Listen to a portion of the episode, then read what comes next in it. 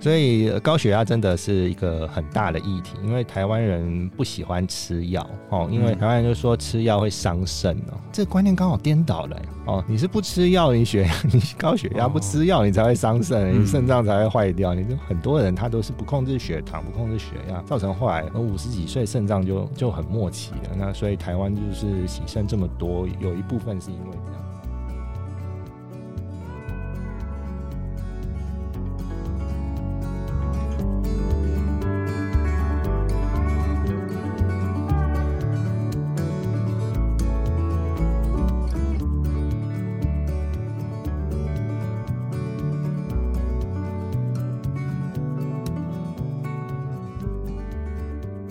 一本好书，今天如此，将来也如此，永不改变。Hello，大家好，欢迎收听一本正经，我是威南。那我们今天有另外一位同仁，我是 Tina。哎，Tina 你好。那今天我们邀请到的是一位医师哈，他是侠医杨志军，是我们专门看心脏哦，保护大家心脏的一位医师。那请杨医师先跟大家打一声招呼。威南好，Tina 好，还有各位听众朋友，大家好。哎，杨医师你好。那杨医师，你要稍微跟我们简介一下你目前在哪边工作吗？还有你的进行的内容是什么？Okay. 那呃，大家好，我是一个心脏血管外科医师。那目前呢，在台中的光田综合医院担任心脏外科主任的工作。嗯嗯嗯。那心脏是就是人体最重要的一个器官。讲到心脏，如果有一些问题，大家应该都会很害怕。对。那今天我们主要是要跟杨医师聊聊侠医杨志军的《五十道心脏密码》这本书。是这本书其实二零二二年就出了啊，对，终于可以到我们录音间来给我们录音，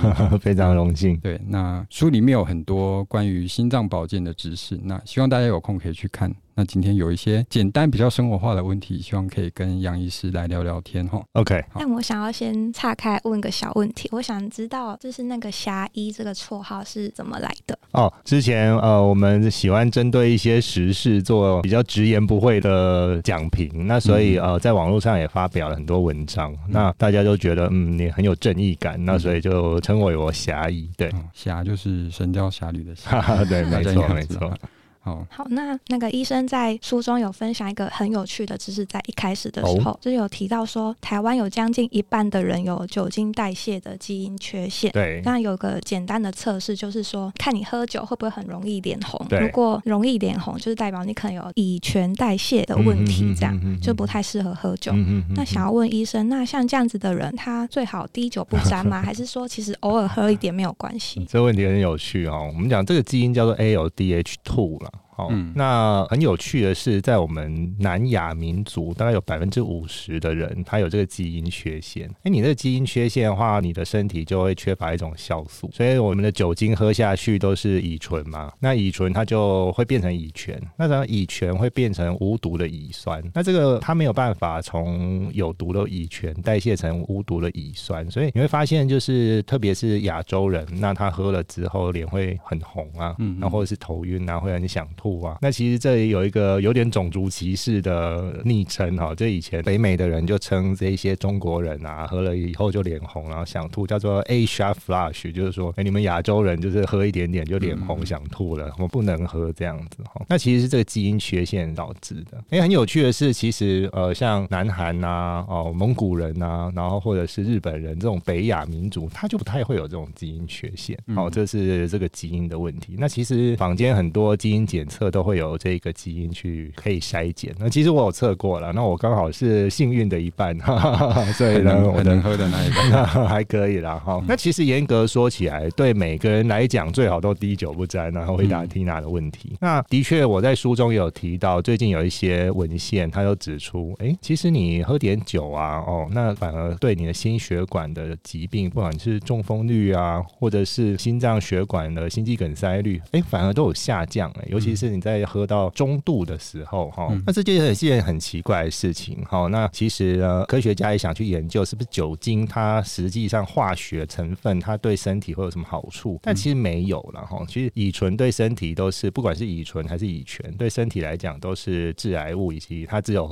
它只有坏的作用，哈，完全没有，那那完全没有对身体完全没有帮助了。那只是说，为什么喝适度的饮酒反而心血管疾病会下降？其实它最大的来自于。它可以舒缓你的压力。嗯，所以我们知道心血管疾病有很大一个危险因子是慢性压力造成的长期的动脉硬化。那其实偶尔跟自己喝一杯，好，那可以放松压力。那其实放松心情，其实这种人呢，他的这种交感副交感的自律神经还可以比较的放松，所以心血管疾病的机会可以下降。哦，所以严格说起来，每个人都最好滴酒不沾。但是如果你有这个基因缺陷，或者是你即使没有基因缺陷也好，其实我觉得抓一个度。那就我们书中也有讲到，就是说，呃，一个健康的人，你基因没有缺陷的，哈，那其实一个礼拜就是十四份，而且是一天两份。好，那什么叫两份呢？比如说烈酒，四十趴的烈酒 （whisky），或者是我们讲高粱，那它一个 shot 三十到四十 cc 就是一份。嗯，所以你一天就喝两个 shot，其实还好。哈，或者是说三百。七十五 CC 的那种罐装的啤酒，小罐的，好，那它三点五趴左右，它也是一份，或者是十四趴的红酒或清酒，它一百 CC 也是一份，好，那你就可以抓一个这个度，所以喝个两杯是是这么来的哈，就是说你喝个两杯是没有什么大问题，一天那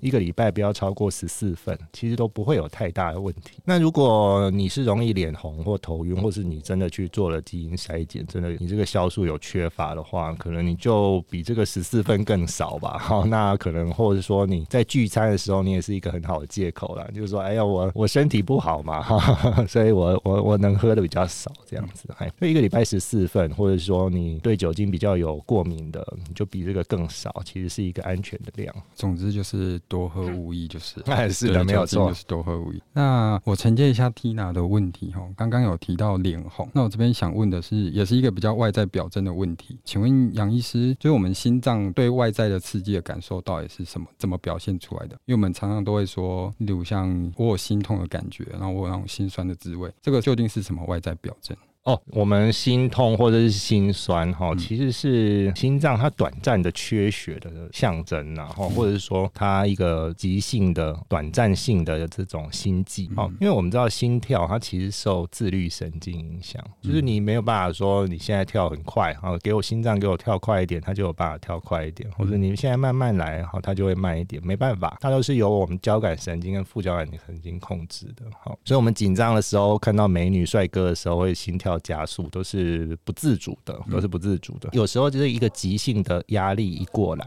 哦，比如说我们在书中那个《非知不可心之是七》有提到，有一种叫做心碎症候群，它就是一个很大的压力事件，比如说丧偶啊，哦，或者是破产啊等等，或分手啦等等。它这个身体的正肾上腺素压力一下子过来的时候，它会大量的释放，大量释放，你这个心跳会变非常快，然后心脏收缩会很大力，好像吃了强心丸这样。哦，那当我心跳收缩，心跳很快，跟心脏收缩很大力的时候，其实你想象一下，你的心脏好像有点像痉挛这样子。那心脏肌肉在收缩到很紧的时候。其实对于心血管来讲，它的血是灌不到自己肌肉里面。嗯，你可以想象嘛，就这个心脏它一直压缩的很紧，所以这个心脏是一个短暂的缺血状态。这种它会实质上造成一些心肌的损伤哦。所以我们讲说心脏收缩很紧，造成这种心肌的生理性的缺氧，它就会有点像真正的心绞痛那种感觉哦。所以心痛哎，真的会胸口不舒服，真的会喘不过气，会有心绞痛的感觉。其实是真正的这个心肌的，因为压力事件而短暂的缺氧，哦，那一般来讲都是短暂性的啦。但是如果像真的很严重的话，也会造成实质的心脏的损伤。嗯，所以他是真的有在病理上是真的有这种表现，表现没有错，没有错。我们书中都有一些照片，哈，都叫做章鱼弧心，那个心脏会变得很奇怪的一个样子。好，那一般这种病人都要住院啦。好，那过一两周，他心肌的功能才会慢慢的恢复。但是有一些心肌在这个过程当中，它就损伤掉了，就不会恢复了。嗯，好，那这。这边跟各位听众说一下，所以如果你真的觉得心痛，有什么心脏方面的感受，是真的会有病理上的表征哦，所以大家也是要注意一下。没错。嗯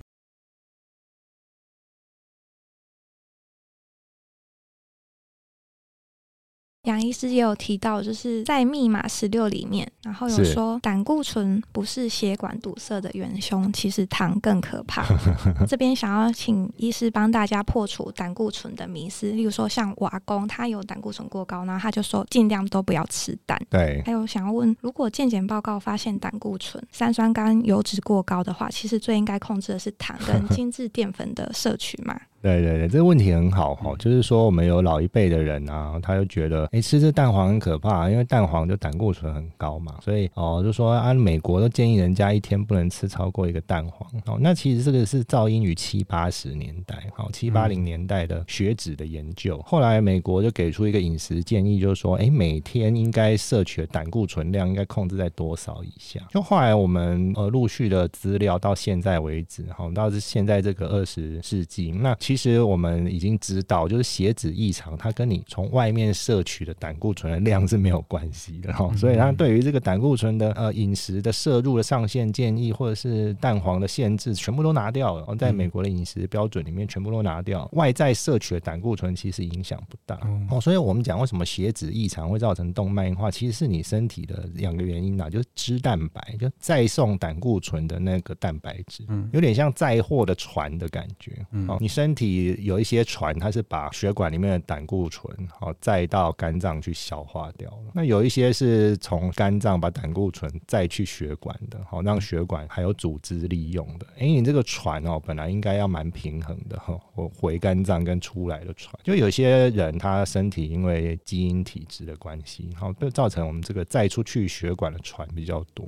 再出去血管的船就叫做低密度脂蛋白啦，就是人家俗称的坏胆固醇。那其实它不胆固醇，它是一种蛋白质这样子。那这跟体质很有关系啦，因为你就是一种基因上不平衡嘛。哦，那另外还跟你血管的慢性发炎有关系哦，因为你的血管如果比较处于一个慢性发炎的状态，那你的低密度脂蛋白就这种船。它特别容易被氧化哦，变成氧化过了低密度脂蛋白，那它这个会更容易卡到这个血管的内壁的细胞里面，然后就变成呃，你这个斑块沉积在那里。哦，好像说低密度脂蛋白它本来不是坏胆固醇，你看好像小朋友小时候不是坏小孩哦，他是学坏了才变坏小孩哈，被坏人影响的哈，被坏朋友影响，它是被氧化过后它才变成真正的坏胆固醇的。哦。那所以其实我们现在知道，其实最新的观念就是，其实动慢硬化它不是一个单纯的血脂异常，它是一个慢性发炎造成的。哦，那我们知道所有的产热的营养，像是蛋白质啦、淀粉啦，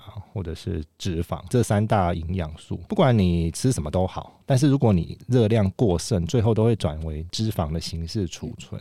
哦，所以你过多糖分摄取，第一个造成就是其实它会转成三酸甘油脂，然后储存这样子，会变成脂肪的形式储存。嗯、再来，你过多糖分摄取，那你血糖一直很高嘛？好、哦，那呃你的胰岛素就会一直很高。好、哦，嗯、那长期这个暴露在高胰岛素的这个环境，你的细胞就会开始产生胰岛素的阻抗。那我们现在很多其他的前辈也有强调，就是高胰岛素血症哦，这个胰岛素阻抗，甚至这个是比糖尿病前期还要更早发生的一个状况。那这种高胰岛素血症、糖尿病、呃胰岛素阻抗，它都是造成血管发炎一个很大的一个元凶。嗯、所以现在美国饮食界已经把胆固醇的标准拿掉，它唯一建议的是你不要摄取添加糖，我就是说外加的糖类哦，这样子。所以呃，其实应该更需要控制的是精致淀粉跟外加糖的摄取。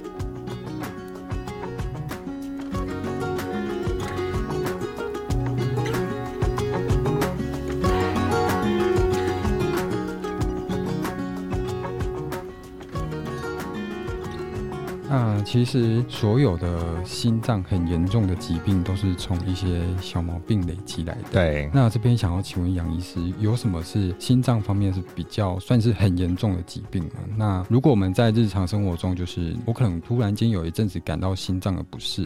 对你有建议我们应该要怎么样来面对这些事情吗？就是可能从发现一些征兆啊，或真的有罹患一些疾病的话，呃，没错，哦，那呃，其实很多民众他反而是胸部有一点不舒服啊，他就会来我们门诊说、嗯、啊，杨医师啊，主任啊，我说胸部不舒服，嗯、哦，我喘喘的，哦，我心跳很快，我是不是心脏很弱，很不好？我们书中也有强调，就是说由简单到复杂的。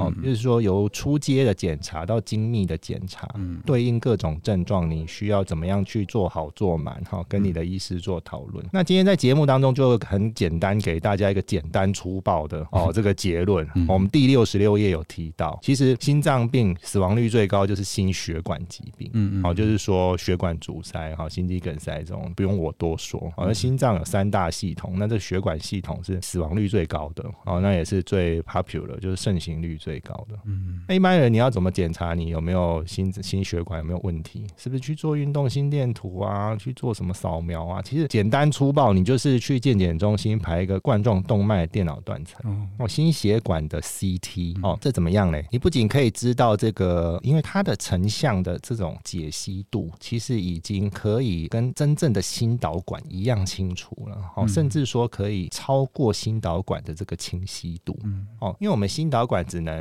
打显影剂嘛，那只能看血管的里面哦有没有狭窄的段落，但是电脑断层可以看到你每一条血管里面这个钙化有多少。哦，那这个钙化的斑块里面是软的斑块呢，就是说脂肪成分比较高的，还是硬的斑块呢？哦，是奶油餐包还是法国面包呢？哈，所以每一个这种成分不一样，它其实斑块剥落塞住的机会也会不一样。嗯，所以民众你去做一个冠状动脉电脑断层，不仅可以知道自己的三条血管，甚至更多的血管，就做一个地图出来，有没有钙化，有没有狭窄，狭窄几趴，那这个分数是多少？哦，加总起来有没有钙化指数？有没有超过三分？哦，我们现在讲的钙化指数是指心血管电脑断层的钙化指数。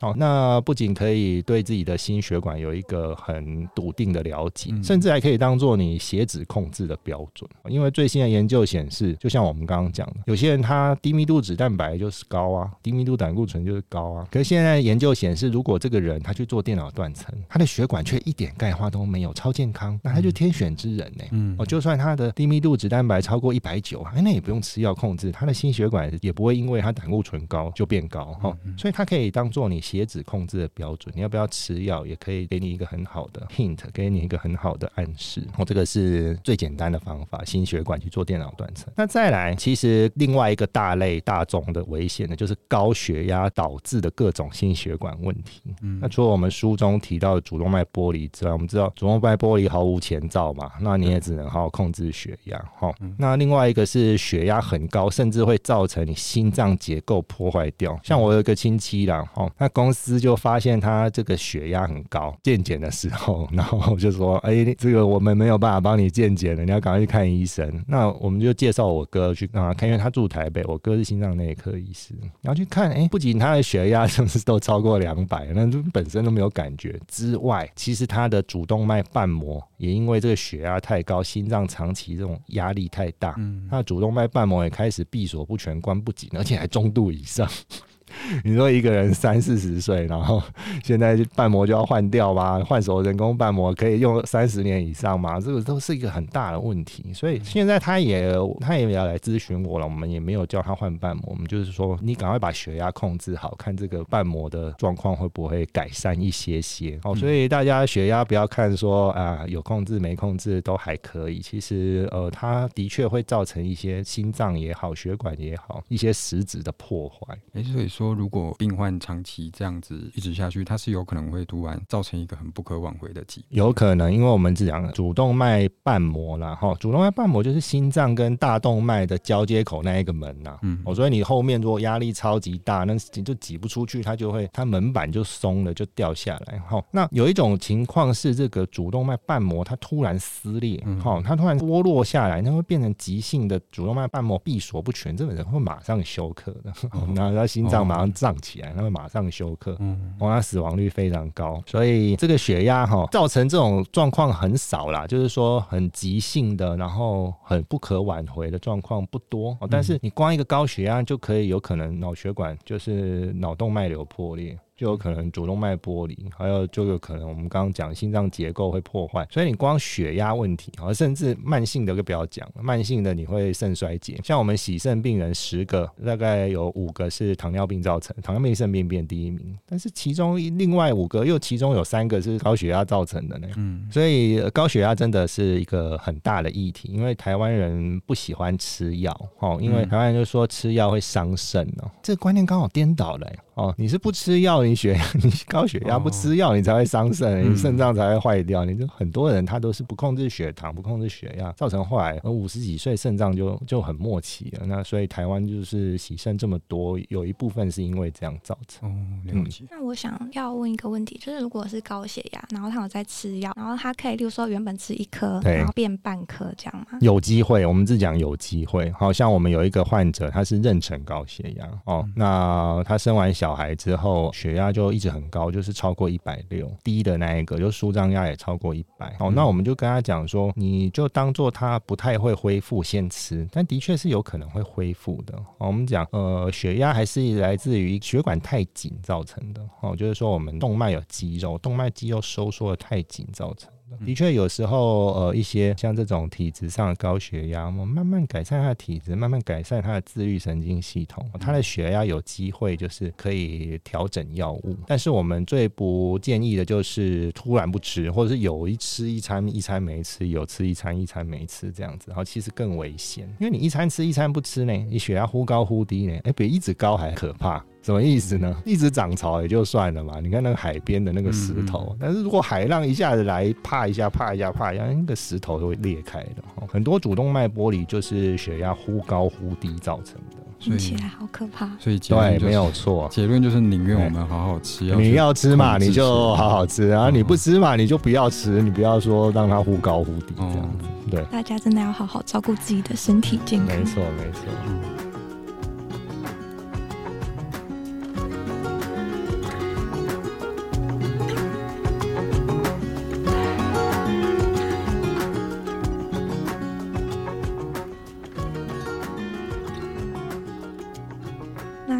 有提到一句也是我觉得很可怕的话，就是一个动脉硬化打赢十个癌症，像高血压、心脏病、糖尿病、脑中风，这些都是因为动脉硬化的缘故，嗯、然后杀伤力比癌症还要严重。这样，那想请医师来聊聊，我们可以怎么样预防？然后以及为什么运动这么重要？是那传统动脉硬化的高危险群，大家也都耳熟能详，哦，不外乎老化啦、糖尿病啦、高血压啦、血脂肪高啦、三酸甘油脂高，或者你抽烟啦，哈，那其中最危险就糖尿病了。所以糖尿病它的权重是最高的，嗯，哦，糖尿病的风险是，呃，你有糖尿病跟没有糖尿病，哦，得心血管死亡率是差四倍。还有一个比这个更高，就是有没有运动哈。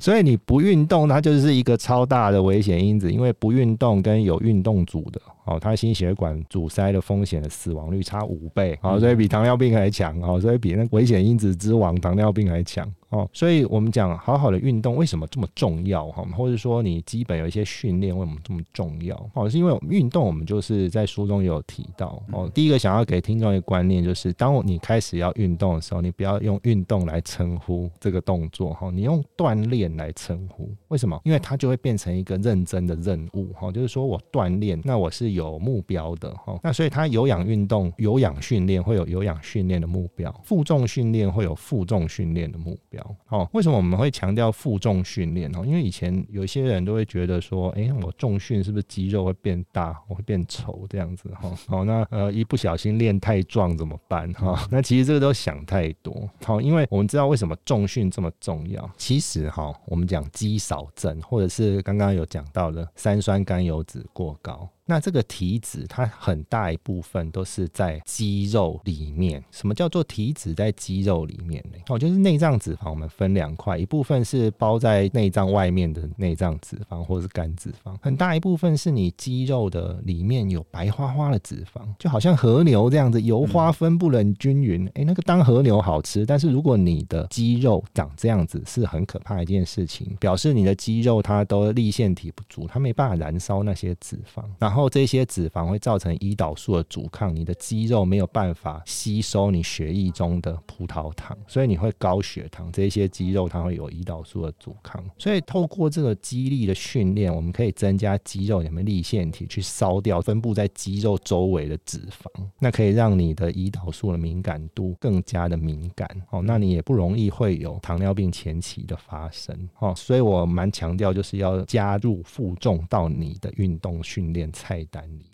那大家听到负重好像很可怕，我是一定要请教练还是怎么样？其实能那样当然是最好，但是不要因为说你一定要做到那种程度，就当做你没有办法开始的借口。那其实你只要拿一个两手各拿一个一公斤的哑铃，加起来两公斤而已，你在家里走来走去，你去走跑步机或去爬楼梯，它效果都会好很多。因为我们的美国之前就有一个实验，他把阿嬷分成两组，阿嬷嘛，七十岁的阿嬷哈，找了分成两组，高血压的，好，那一组他就是。走跑步机，那一组他就各拿一个一公斤的哑铃走跑步机。如果拿不动一公斤，就拿零点五公斤的，嗯，哦，就是要负重有氧，然后发现，哎、欸，有拿哑铃走跑步机这一组，有负重做有氧的这一组。它的平均心率的下降，还有这个平均血压的下降，比那一组纯走路的、纯做纯有氧的，还要进步了百分之四十。哦，所以这是一个很好的 hint 和很好的讯息，就是你只要有让肌肉有一点点的负重，它都可以让它进步很多，可以燃烧脂肪更好，对心血管的促进会更有效果。嗯嗯，回家叫我爸妈运动。对啊，运动很重要。运动该怎么说呢？就是看到。很多文献都会提到，运动是必须要加入对抗疾病的这一个部分。没错，那现在有那个拳击手可以抓在拳头上，有点像那种手指虎那一种东西，哦、但其实它也可以有一点点重量，可能 maybe 零点五公斤或是三百克，就拿着就可以让爸妈这样子抓握着哈，它会比哑铃还要更好握一点，好，然后就这样子去走路，我觉得会是一个非常好的开始。缇娜可以买给你爸妈。我其实不知道那是什么东西，我去 找找找看。跟男朋友打架也是有 手指虎的的效果。好，那我接下来想问一个比较沉重的问题哦，心脏疾病，大家如果听到说我心脏可能有一点问题，大家都会相对比较害怕，因为心脏毕竟就是。身体很重要的一个部位嘛，对。那如果杨医师你在临床上，如果遇到一些比较消极的病患，可是他其实他的这个，就是他治疗之后是可以拥有相当好的术后生活的，那你会怎么跟他去沟通呢？就提到原本就是开心手术啦，我想你想问的是，比如说一个开心手术，嗯，哦，那病患怎么去接受它？传统的开心的确很令人觉得惊恐啊，因为不免的要正中胸骨切开了，哦，他说，哎呦，那我的开膛手杰克，那我这样子把我胸骨锯开，我觉得好可怕。哦，那其实现在很多微创或是科技的进步，这部分我们不多提，哈，这部分当然让患者对于我们的治疗会更接受一点，但是我想提的是三个方面。第一个是你要从解决病人的困境出发了，那诚实的跟他分析。像其实呃心血管阻塞第一步，大多数人的选择会是装支架。或是涂药支架哦，那但是这支架不是装了就好，支架吃了要吃比较重的哦，抗凝血剂或者是抗血小板药物来防止支架的堵塞。哦，那如果你这个人他不适合吃这些抗凝血剂或抗血小板药物嘞，那你就其实不适合装支架哎。嗯，因为像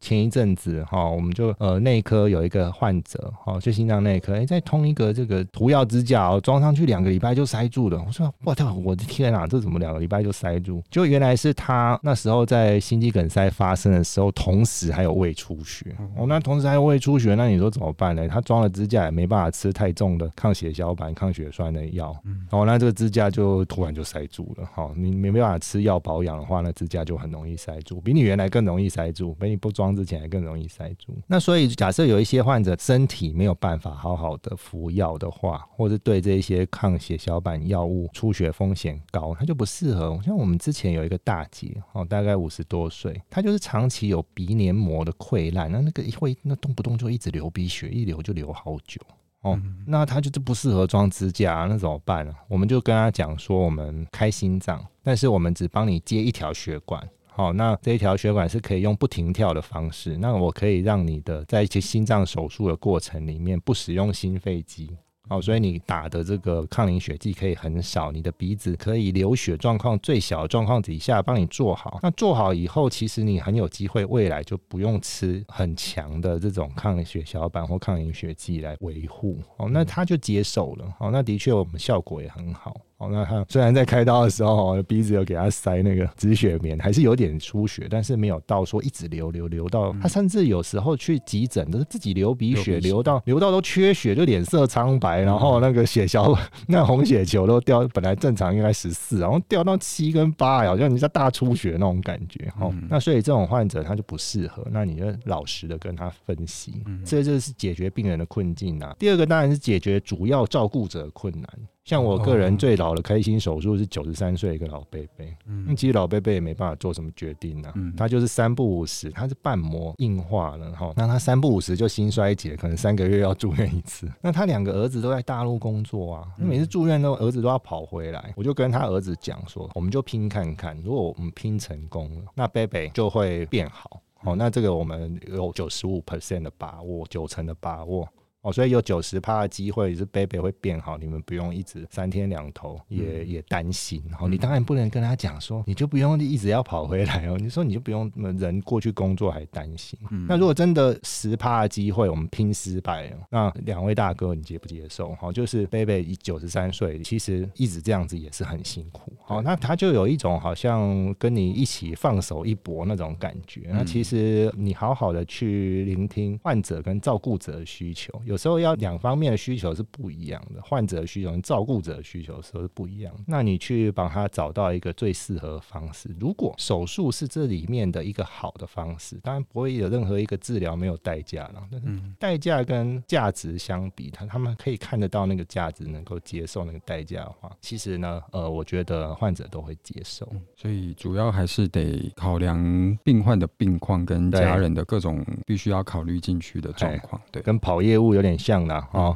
客户的这一些动机你要把它好好的 follow。嗯。好，那这边聊了蛮多比较专业上的知识哈。如果大家对心脏保健有兴趣的话，可以去找杨医师的书来看一下。那接下来要帮大家快问快答一下，就是一些生活小问答，请杨医师帮我们解惑一下哈。没问题。那首先呢，比较日常的，有没有推荐摄取什么样容易买到的食物，对心脏保健会有帮助？哦，现在心脏保健最有帮助就是德舒饮食跟地中海饮食嘛。嗯、哦，所以呃，只要你有橄榄油，嗯，然后深海鱼或是一些坚果啊、呃，其实这个对心脏都蛮有帮助的，嗯，这个都是我们都蛮好买到得到的食材，没错。对，OK，那有没有比较简单的居家运动呢？可以稍微增加心脏的保健，或者是心脏的强度这样？哦，有哦，因为我们书中有五式呼吸法，然后这这个呼吸训练就可以帮你的胸廓打开，嗯，你吸气可以吸得更薄，哦，所以你会觉得你更有精神，因为血氧浓度提高嘛，嗯，好，再来我就刚刚也有跟大家强调过负重的有氧运动，嗯，假设你很喜欢跑马拉松。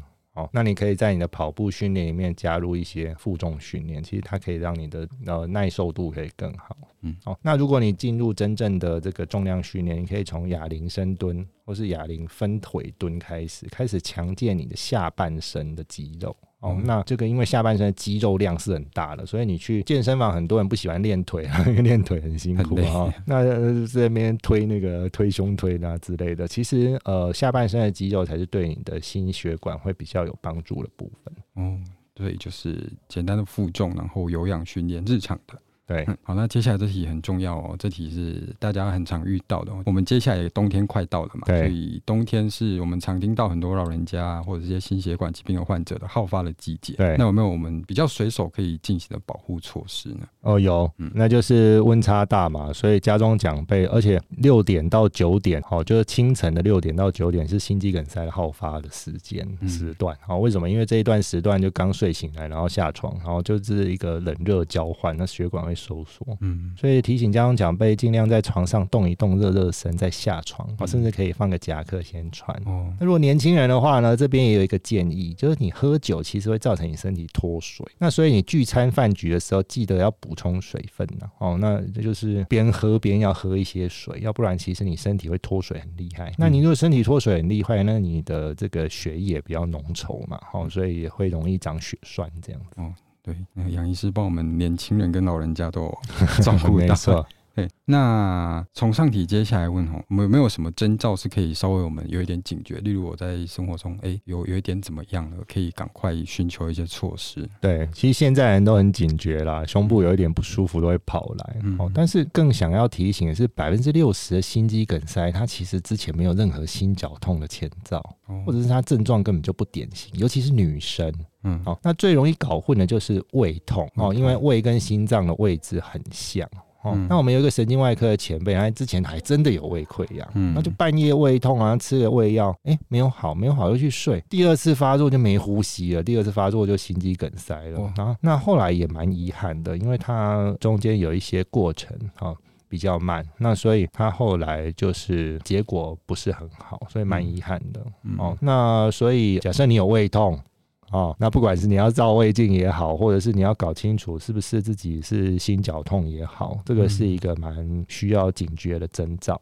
嗯，OK，好。觉得我今天收获好多，是除了 看书以外，然后在访谈中也得到很多。感觉你遇到很多这种困扰，有自己的小困扰跟家人，就各种很担心这样。哦，那今天这集很重要。对大家，那很谢谢杨医师今天跟我们分享这么多。今天我们主要是谈比较生活化的方面。那如果大家真的有兴趣，或者是你有需求的话，欢迎去找杨志军医师的书。这本书叫《侠医杨志军的五十道心脏密码》哦，里面有很多心脏保健的知识。那如果你真的很有需要的话，欢迎来找来看。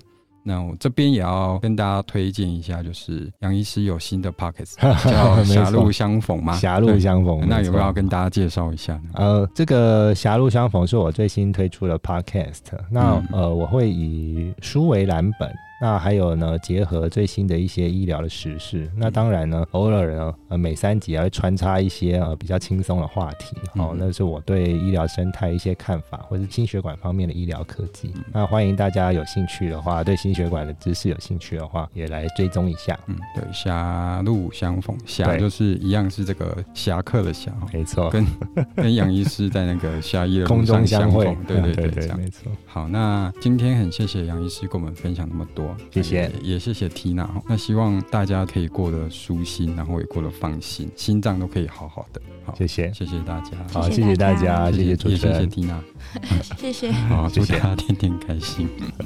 拜拜，拜拜。